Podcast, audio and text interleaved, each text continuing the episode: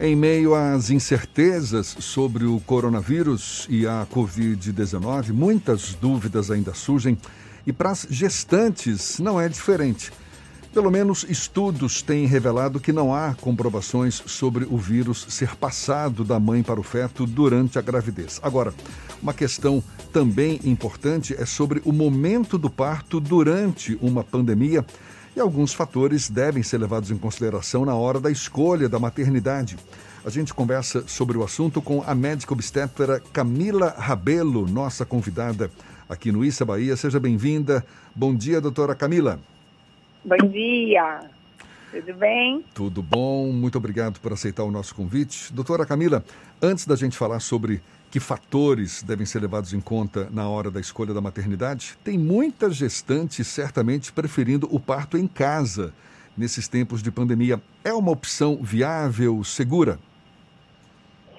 Então, é um assunto bem delicado, porque a escolha pelo parto em casa não deve passar pela pandemia como uma coisa prioritária, entende? A escolha pelo parto em casa precisa ter outros, outros motivadores e a gestante precisa ter a crença na segurança do parto em casa e esse desejo como uma coisa bastante sólida e bastante estudada e precisa ser desvinculado da pandemia.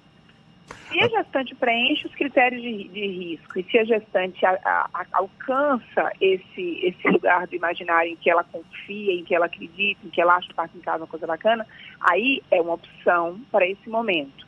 Mas ser uma opção apenas por conta do coronavírus, desconhecendo a realidade do parto em casa, as limitações do parto em casa e sem ter o devido desejo respaldado em tudo isso, eu acho que não vale a pena. Uma, assim, uma mera mudança de local não é, o, não é o ponto, entendeu? Até porque o parto em casa, ele já ocorre ou já vinha ocorrendo antes mesmo da, da pandemia, não é? é, é acaba sim, sendo sim. uma opção para algumas gestantes. Agora, que Exato. fatores a senhora acha que tem que ser levados em conta para essa decisão?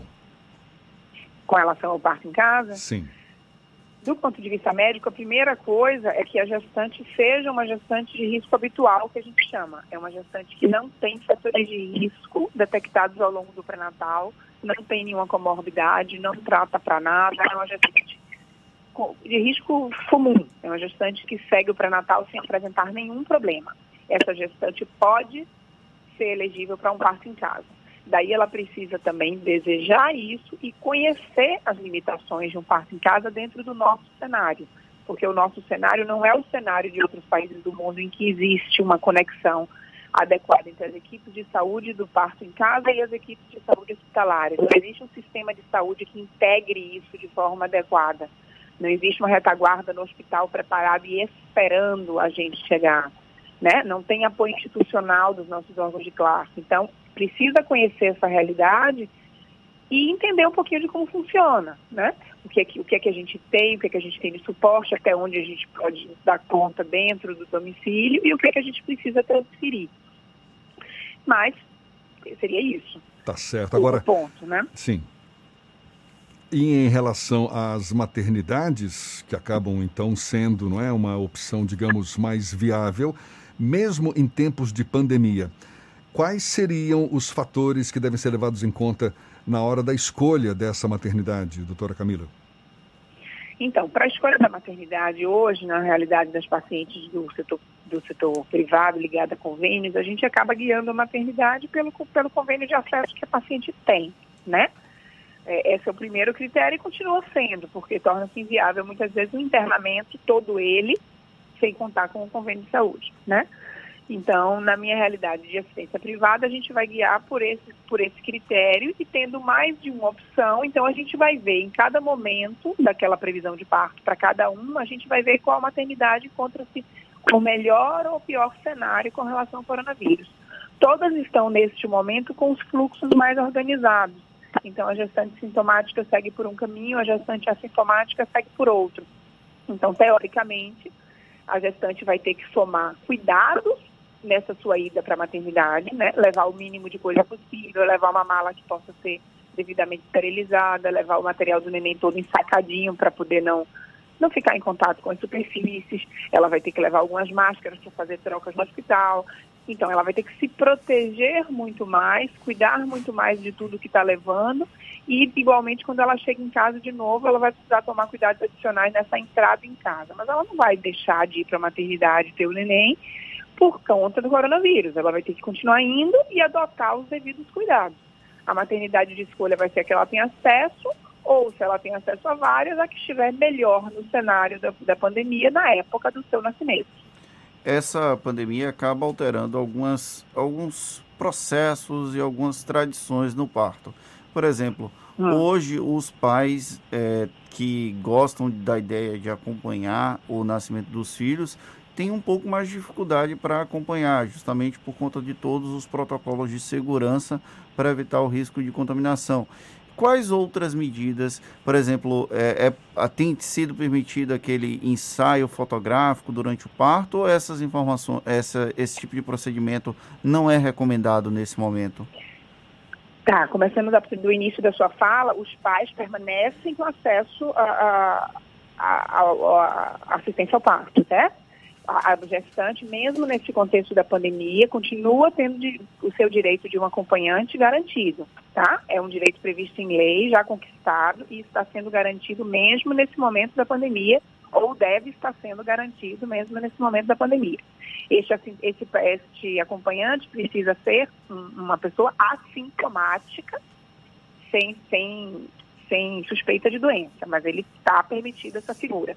Agora, as demais figuras de um cenário de nascimento que a gente vem vendo nos últimos anos crescer, que é a presença da doula e a presença dos fotógrafos em sala de parto, essas, essas outras pessoas não estão sendo permitidas dentro do ambiente hospitalar neste momento, por medida de segurança para diminuir a circulação de pessoas no ambiente hospitalar. Então, a doula não tem acompanhado as gestantes no, no durante seu internamento hospitalar e as fotografias de parto não estão sendo permitidas neste momento. Mas o acompanhante único de direito está sendo permitido. As doulas não, mas os fotógrafos podem ser os próprios pais, né? O próprio papai ali, Sim, esse. O próprio papai. Não há esse nenhum... acompanhante único de direito pode Exatamente. fazer o apoio ao gestante no, na função, o apoio no lugar de uma doula, como pode fazer as fotografias, né? Ele pode fazer o que ele quiser, mas é um acompanhante único. Doutora Camila, na rede pública, a senhora tem relatos de gestantes com dificuldades para começar o pré-natal, isso por conta de unidades básicas de saúde eh, e hospitais públicos lotados com casos de Covid-19 ou porque não estariam marcando consultas ou realizando exames?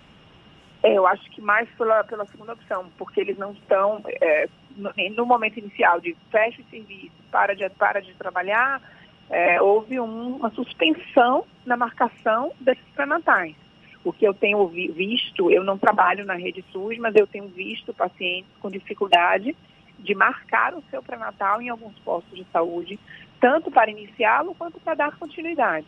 Né? O que não deveria estar acontecendo em nenhuma hipótese porque o pré-natal é considerado um serviço essencial. Então, mesmo dentro da pandemia, em qualquer momento da pandemia que a gente esteja, o pré-natal não pode ser suspenso. As gestantes precisam ter os seus pré-natais continuados, até para que a gente não aumente as taxas de mortalidade materna, perinatal, que, que já são é, altas, né? Queria... O nosso país ainda não atingiu a meta do milênio, então a gente não pode piorar a situação das gestantes neste momento. É, a senhora está falando aí do, do risco de, de aumentar as taxas de mortalidade. O, qual, qual o maior risco de começar um pré-natal tardiamente?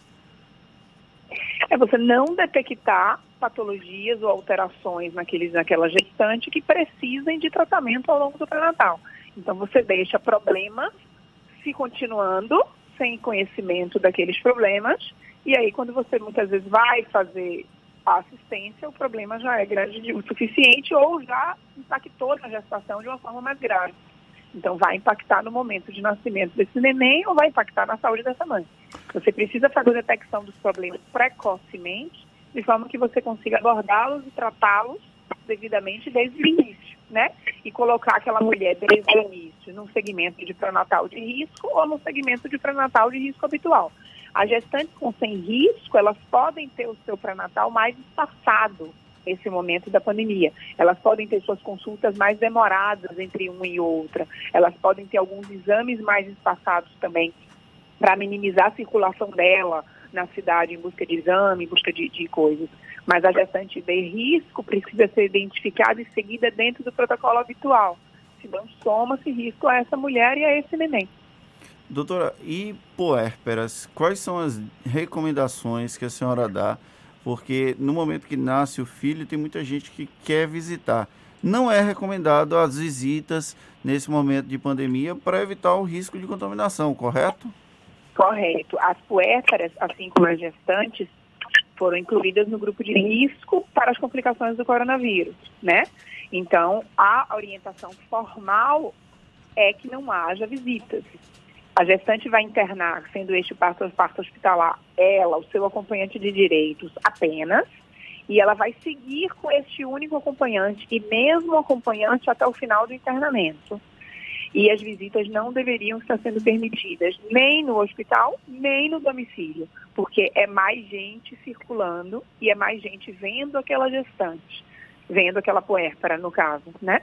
E trazendo mais risco. Então, ela precisa ficar limitada ali a convivência com as mesmas pessoas, pessoas essas que, que estavam previamente em isolamento junto com ela de forma que ela fique ali exposta àqueles mesmos riscos que já, que já existiam antes. Doutora Camila, para a gente encerrar, eu falei no início que estudos têm revelado que não há comprovações sobre se o vírus Sim.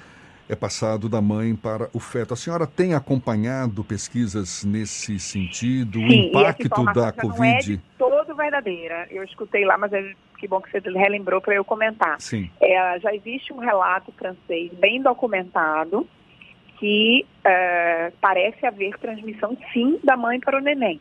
É um relato único, mas é bastante bem elucidado, demonstra o vírus em todas as, as estruturas, no cordão umbilical, na placenta, no líquido amniótico. Foi testado tudo aquilo com pouquíssimas horas de vida, então é, a gente acredita hoje que exista sim o risco de transmissão vertical da mãe para o neném. Faltam maiores estudos, falta melhor documentação, sim, mas não dá mais para afirmar que não há esse risco. Esse risco ele parece existir de uma forma bem, bem importante. O que reforça a importância. Uma coisa, uma coisa importante nesse, nesse contexto é a questão da amamentação. Também já existem alguns relatos é, querendo questionar a presença do vírus no leite materno, mas por hora a amamentação está sustentada, permitida e incentivada. É assim que a OMS se coloca ainda diante da amamentação. A, a importância da amamentação é documentada de forma muito séria. Então, assim, não vale suspender a amamentação ou adiar o seu início em função de um, de um, contexto que não é tão conhecido ainda. Assim como os resultados, os nenéns acometidos todos têm bom prognóstico, têm boa evolução. Então, teoricamente, não se justifica mexer na amamentação que tem benefícios claros comprovados. Certo? Perfeito. Agora a transmissão vertical parece existir e a gente precisa ficar atento e cuidar mais ainda das nossas gestantes para que elas não se exponham devidamente ao risco. Tá certo, exatamente. Reforça aí o cuidado com a higienização, enfim, todas essas recomendações que a gente já sim, sim. sabe necessárias para evitar essa doença. Muito obrigado à doutora Camila Rabelo, médica obstetra da equipe Vervita de assistência ao parto, conversando conosco aqui no Issa Bahia. Muito obrigado pelos seus esclarecimentos. Obrigada a vocês pelo convite. Um bom dia.